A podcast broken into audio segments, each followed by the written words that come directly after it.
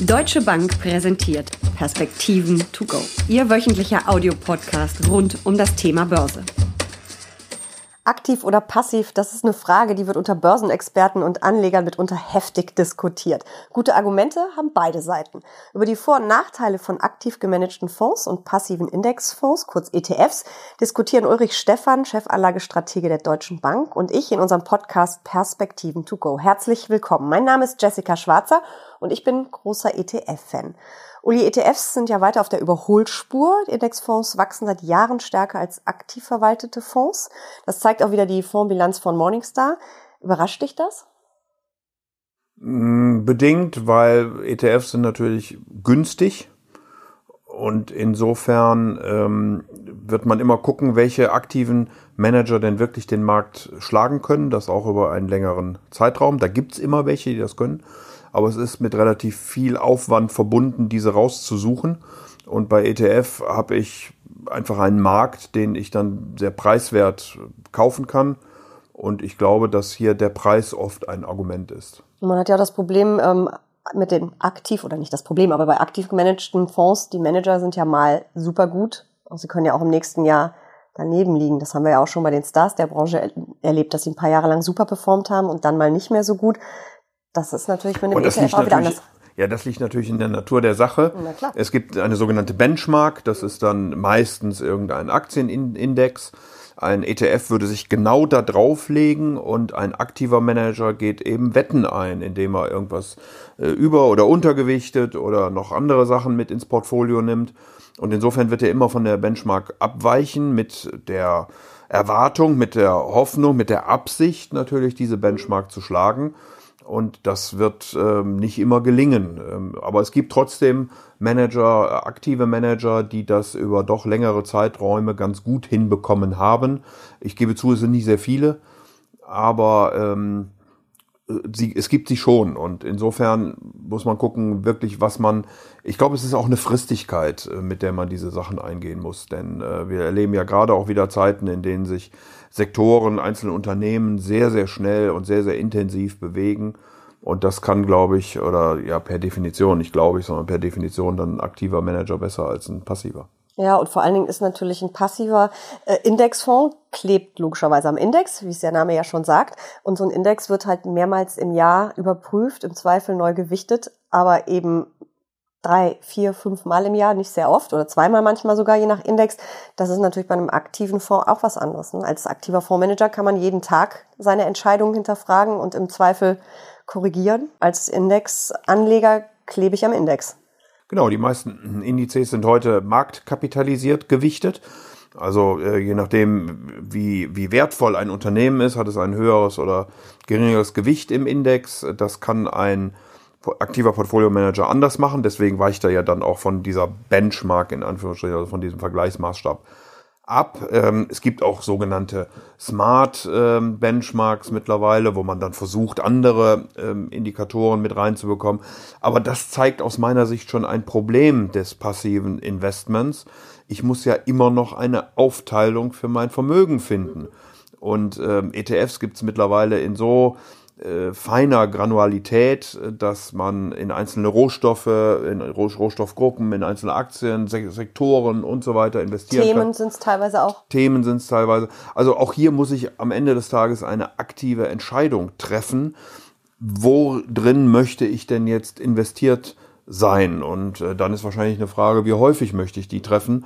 Und äh, wie intensiv möchte ich mich denn mit Märkten beschäftigen? Das muss ich natürlich beim aktiven Fonds auch, weil ich muss mir ja erstmal überlegen, möchte ich vielleicht 50, 50 Prozent äh, Anleihen und Aktien, möchte ich vielleicht mehr USA, möchte ich mehr Europa? Also diese Entscheidung muss ich ja eigentlich auch als, ähm, wenn ich nicht gerade Mischfonds kaufe, aber das ist ja auch wieder eine aktive Entscheidung, muss ich ja immer treffen als Anleger. Aber ich habe trotzdem einen Manager, der ein Stück weit zumindest äh, für mich in Anführungsstrichen die Märkte beobachtet und entsprechend äh, hoffentlich agiert, äh, wenn er ein guter ist. Äh, wenn er ein schlechter ist, dann sollte man die Finger davon lassen. Da bin ich völlig dabei.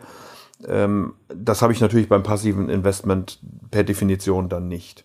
Losgegangen ist das Ganze ja mit ETFs, ähm, ja, vor knapp 20 Jahren in Deutschland, auf, mit ETFs auch wirklich die großen Indizes. Das waren dann der DAX, der Eurostox, Dow Jones, S&P. Du hast gerade schon gesagt, heute gibt's das ja so ganz, ganz fein durchjustiert sind das dann überhaupt noch so Core-Investments, also Kerninvestments oder sind das dann eher Beimischungen, die man da vielleicht mit diesen äh, ganz speziellen ETFs spielt? Ich glaube, viele nutzen ETFs äh, wirklich für ähm, in Anführungsstrichen taktische Maßnahmen, also um sehr schnell in einen Markt reinzukommen, auch mit äh, günstigen Transaktionspreisen, ähm, dann für einen bestimmten Zeitraum.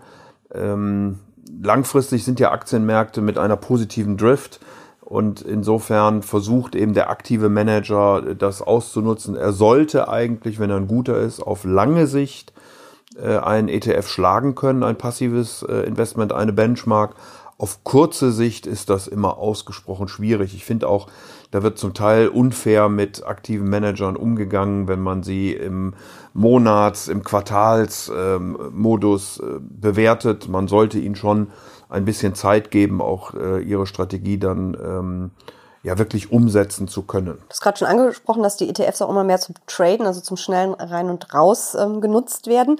Es ist ja immer so ein Thema, was regelmäßig hochkocht, dass äh, ETFs vielleicht auch gefährlich sind für den Markt, äh, dass man vielleicht, wenn es kracht, äh, nicht mehr rauskommt aus dem Markt, dass äh, ETFs ein Brandbeschleuniger sein könnten. Glaubst du das? Also ich glaube schon, dass man, äh, dass die Liquidität, ich will es so umformulieren, dass die Liquidität an den Märkten heute eine große Rolle spielt. Und äh, wir haben auch in der Finanzkrise vor zehn Jahren gesehen, dass Liquidität ein ganz gewichtiger Grund war.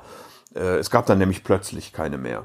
So, wenn ich sehr viel äh, passiv investiert habe, dann haben eben sehr viele Leute sehr ähnlich investiert. Wenn sie dann ihre ETFs verkaufen wollen, dann müssen alle durch diese Tür durch. Insofern kann das natürlich dazu führen, dass man dann gewisse Liquiditätsprobleme bekommen kann. Das würde ich nicht ausschließen. Aber ist denn der, aber der Anteil von den ETFs ist doch gar nicht so riesig am Gesamtmarkt, dass das wirklich schon ein Thema sein könnte, oder? Ja, aber du hast ja gesagt, er ist wachsend. Wachsend, ja. Äh, er ist wachsend und der Handel soll ja dann auch sehr schnell sein. Er wird äh, heutzutage ja auch sehr algorithmusgetrieben. Das haben wir gerade wieder im vierten Quartal des letzten Jahres gesehen, äh, dass äh, Algorithmen hier auf bestimmte Dinge achten und dann, wie gesagt, wollen alle aus dieser Tür heraus. Äh, und das kann dann eben dazu führen, dass die Liquidität nicht da ist, sondern die Preisausschläge dann äh, für den Moment zumindest etwas heftiger. Auf lange Sicht sollte sich das immer wieder nivellieren ein Stück weit. Aber auf kurze Sicht kann das natürlich schon mal zu heftigeren Ausschlägen kommen. Aber durch die Tür wollen dann auch die aktiven Fondsmanager. Also die beschleunigen das doch dann genauso. Und viele kleben ja auch sehr stark am Index zeigen ja Studien immer mal wieder. Ja, das sind aber dann in der Regel ja die nicht so wirklich guten Manager, die zu sehr an den Benchmarks kleben, ähm, die dann eben auch, ich meine, da muss man sich dann tatsächlich die Frage stellen, warum man dann da Geld für bezahlt, wenn man quasi wie ein passiver Manager agiert. Äh, das ist völlig richtig. Äh, richtig gute aktive Manager versuchen ja Dinge zu antizipieren und damit umzugehen und äh, würden eben auch genau solche Dinge berücksichtigen in ihrem Management. Und insofern hätte ich da die Hoffnung, dass der Druck äh, zumindest nicht ganz so groß ist. Wir haben ja vorhin schon kurz über die äh, Kosten gesprochen, die ja eben auch auf die Rendite drücken, logischerweise. Ähm, es gibt ja immer noch aktiv gemanagte Fonds, die allen Ernstes fünf Prozent Ausgabeaufschlag haben. Das kann ich überhaupt nicht nachvollziehen. Wenn ich überlege, dass so ein ETF es den so günstig gibt, die gibt's ja, ich glaube, im Schnitt sind wir jetzt bei 0,37 Prozent für Aktien-ETFs. Gebühren im Jahr, keine Ausgabeaufschläge. Fonds kosten 1,7 Prozent im Schnitt so ungefähr. Und ich habe teilweise 5 Prozent Ausgabeaufschlag. Das ist doch Wahnsinn ich glaube, es kommt da auf die Fristigkeit einfach an. Also ähm, natürlich gibt es ein bestimmtes Preisniveau für diese Instrumente. Ähm, da kann man drüber philosophieren, ob äh, fünf Prozent oder wie auch immer die richtige Zahl dann ist. Im aktiven Management geht es eben darum, dass man seine Benchmark schlägt und man sollte dabei natürlich auch noch seine Kosten reinholen. Äh, völlig klar. Ähm, das darf man nicht über drei Monate, wahrscheinlich noch nicht mal über ein Jahr oder über zwei Jahre angucken, sondern schon über eine längere Frist. Und wenn man einen guten Manager hat, der die Benchmark auch schlägt, dann äh, hat man natürlich auch ähm, nicht nur Chancen, sondern ähm, sehr wohl die Möglichkeit, die Kosten äh, auch sehr schnell wieder reinzubekommen. Und man muss natürlich auch fairerweise sagen, diese Ausgabeaufschläge, die zahlt man in der Regel ja gar nicht mehr komplett. Wenn man bei einem Online-Broker ist, kriegt man ja normalerweise einen Rabatt. Und ich weiß, ich habe mal so ein Mystery-Shopping ähm, gemacht bei Banken, wenn man da fragt, ob man einen Rabatt auf den Ausgabeausschlag kriegt. Funktioniert auch das öfter in der Filiale. Kleiner Tipp am Rande. Ähm, aber trotzdem ist, sind diese Kosten ja das Hauptargument eigentlich für ETFs, oder? Das hatte ich ja zu Anfang gesagt, dass ich glaube, dass die Kosten hier ein, ein gewichtiges Argument sind. Aber es ist natürlich so, also der, die Liquidität, die wir schon diskutiert haben, ist äh, der eine Aspekt, den man berücksichtigen muss. Der andere ist, dass Kurse an den Börsen ja Informationen widerspiegeln sollten. Und äh, wenn man äh, zu viel passiv investiert, dann muss man sich schon die Frage stellen, welche Informationen haben denn noch äh, diese Kurse? Ähm, also äh, repräsentieren sie wirklich auch noch die fundamentalen Entwicklungen? Und äh, ich würde mal die mutige These aufstellen, je mehr passives Investment ich habe, desto größer sind die Chancen für aktive Manager, eine Outperformance zu erzielen, äh, weil dann eben da hoffentlich noch Informationen sind, die passive gar nicht umsetzen können, weil sie eben einfach an ihren Benchmarks hängen. Ist jetzt etwas abstrakt gesagt, mhm. aber die Frage ist tatsächlich, ähm, welche Informationen hat ein Kurs und reagiert er auf Unternehmensnachrichten? Äh, oder tut das nicht und das tun eben ETFs per Definition deutlich weniger als aktive Das ist ein bisschen im Prinzip die Geschichte mit dem Herdentrieb. Wenn alle das Gleiche tun und einer was anderes macht, hat er halt die Chance, im Zweifel besser abzuschneiden, oder auch schlechter, aber eben auch besser abzuschneiden, wenn er nicht mit der, mit der Herde mitrennt. Ne? So ist es. Ja, und der so ETF-Anleger ist im Zweifel dann das Herdenvieh so so sagen will. Von daher ist das für mich tatsächlich gar keine Schwarz-Weiß-Betrachtung. Also ich würde nicht immer die Diskussion aufmachen wollen, müsste ich nur aktiv oder nur passiv investieren, sondern ich glaube, es gibt Märkte, in denen man sehr gut ähm, auch aktiv ähm, managen kann, eben die nicht so extrem transparent sind, nicht so wahnsinnig liquide, äh, liquide sind. Äh, und es gibt Märkte und vor allen Dingen Zeiträume, in denen ich eben über ein passives Investment, über einen solchen ETF sehr effizient und schnell in Märkte einsteigen kann.